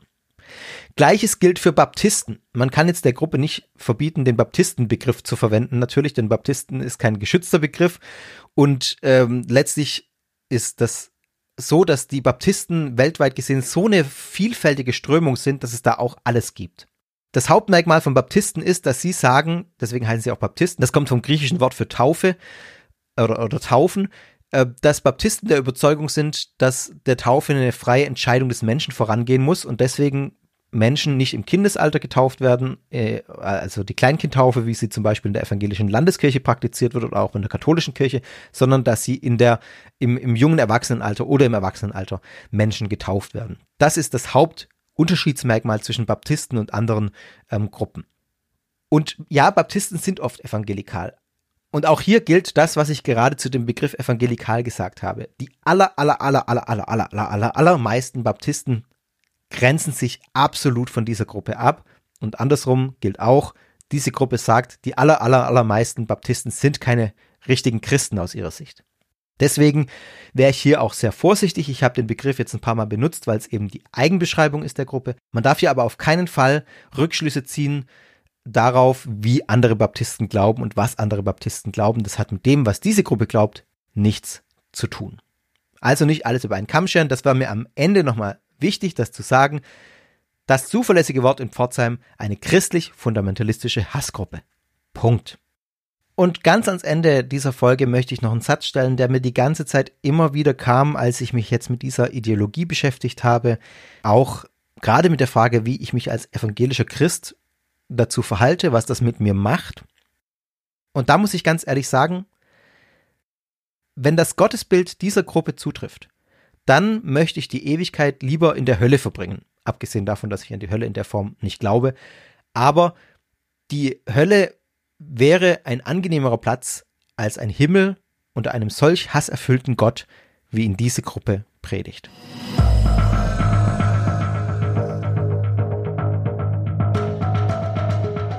Damit sind wir am Ende dieser Sekta-Folge. Ich bin jetzt doch ganz froh, dass ich eine eigene Folge draus gemacht habe und es nicht noch ans Ende von der Was sonst noch Folge ähm, gestellt habe. Ich denke, ihr habt gemerkt, was das mit mir gemacht hat. Das war so eine der Folgen, wo ich jetzt im Nachhinein sagen würde, das war eigentlich eine der Folgen, mit der es jetzt am schwierigsten war, sich zu beschäftigen, weil es, ja, ich glaube, ich muss nicht sagen, warum, aber das einfach in mir viel bewegt hat, wo ich wirklich auch abbrechen musste manchmal und mir das nicht mehr anhören konnte. Aber ich glaube, es ist ein wichtiges Thema und es ist natürlich immer die Frage, in, inwieweit gebe ich dem Ganzen jetzt eine Bühne? Denn ich habe vorhin gesagt, die machen das natürlich auch mit diesen drastischen Worten, glaube ich, um Aufmerksamkeit zu bekommen. Und in der Situation, wie ich es jetzt bin, das ist keine einfache Situation, weil ich natürlich einerseits dem Ganzen keine Bühne bieten möchte, andererseits aber natürlich das dringende Bedürfnis habe, darüber aufzuklären und zu sagen, passt auf, schaut euch das genau an und das ist eine Hassgruppe, da müsst ihr aufpassen. Da müssen wir als Gesellschaft aufpassen, dass wir da frühzeitig vorgehen, dass sowas nicht irgendwie toleriert wird in unserer Gesellschaft. Und in, in dieser Balance habe ich jetzt versucht, das zu machen. Und ich werde natürlich weiterhin, was sonst noch war, berichten, wenn es was zu berichten gibt über diese Gruppe, aber ich werde mich nicht mehr in der Form intensiv damit auseinandersetzen, weil ich glaube, das habe ich jetzt getan äh, und das ist jetzt damit auch erledigt. Damit ist jetzt ein ausführlicher aufklärerischer Beitrag in der Welt da draußen über diese Gruppe und hoffentlich, wenn man NIFB googelt oder das zuverlässige Wort, dann taucht irgendwann diese Sektorfolge mit oben auf und nicht die Gemeindeseite. Das war so der Hauptgrund, warum ich jetzt auch gesagt habe, ich möchte das machen, weil ich einfach was dagegen setzen möchte, dass Menschen, die sich damit äh, auseinandersetzen wollen oder damit in Berührung kommen, einfach was Aufklärerisches finden. Deswegen war es mir wichtig, aber mir ist völlig bewusst, dass ich dem Ganzen natürlich damit auch eine Bühne gebe. Deswegen war es mir auch so wichtig, das sage ich nochmal, hier jetzt nicht klar so zu trennen und Aussagen hinzustellen, ohne die zu kommentieren gleich, weil das, ähm, das, das hätte ich nicht geschafft. Das, das kann ich bei solchen Aussagen nicht. Ja, seht mir das nach, aber wie gesagt, das sind so Gedanken, ich mache das jetzt ein bisschen transparent, was mich natürlich im Hintergrund beschäftigt, auch wenn ich so eine Folge jetzt mache. Im vollen Bewusstsein, dass das äh, ja nicht so einfach ist. Wenn euch Sekta gefällt, dann erzählt gerne von Sekta weiter. Das hilft am meisten, wenn ihr es euren Freunden, eurer Familie erzählt. Ähm, unterstützt gerne Sekta mit dem Plus-Programm plus.sekta.fm. Folgt mir auf Twitter oder Instagram at Sekta Podcast. Äh, schaut in den Discord-Channel, da findet ihr die Show in den Shownotes die Angaben und auch den Telegram-Channel, Sekteninfo. Dann möchte ich an der Stelle nochmal hinweisen auf das Crowdfunding von Ralf Grabuschnik das ich in der Was sonst noch war Folge schon erwähnt habe. Jetzt, wenn ihr diese Folge hört, dann hat es, glaube ich, schon angefangen, wenn ich da richtig äh, informiert bin. Unterwegs zwischen den Grenzen Europas, Minderheiten im Schwitzkasten der Nationen. Ein Reisebuch in die verborgene Geschichte unseres Kontinents. Der gute Ralf hat was in Arbeit und freut sich, wenn ihr ihn unterstützt. Und ich freue mich auch, wenn er das tut, denn wie gesagt, seine Projekte sind gute Projekte. Sage ich einfach mal ganz pauschal. Natürlich freut es mich auch, wenn ihr Sekta bewertet auf Apple Podcasts oder diversen anderen Pl Plattformen. Da kommen immer mal wieder positive Bewertungen rein und das freut mich enorm, wenn ich die lese. Danke dafür. Und jetzt bin ich am Ende, im wahrsten Sinne des Wortes.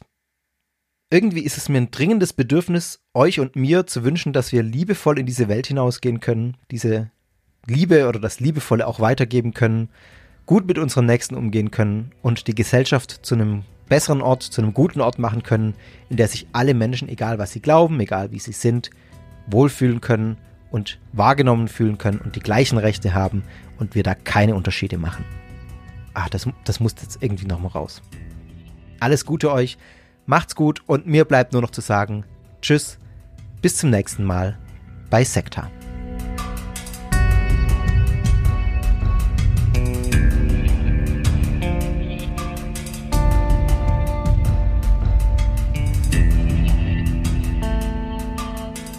Das war Sekta, der Podcast über Sekten und religiöse Sondergemeinschaften.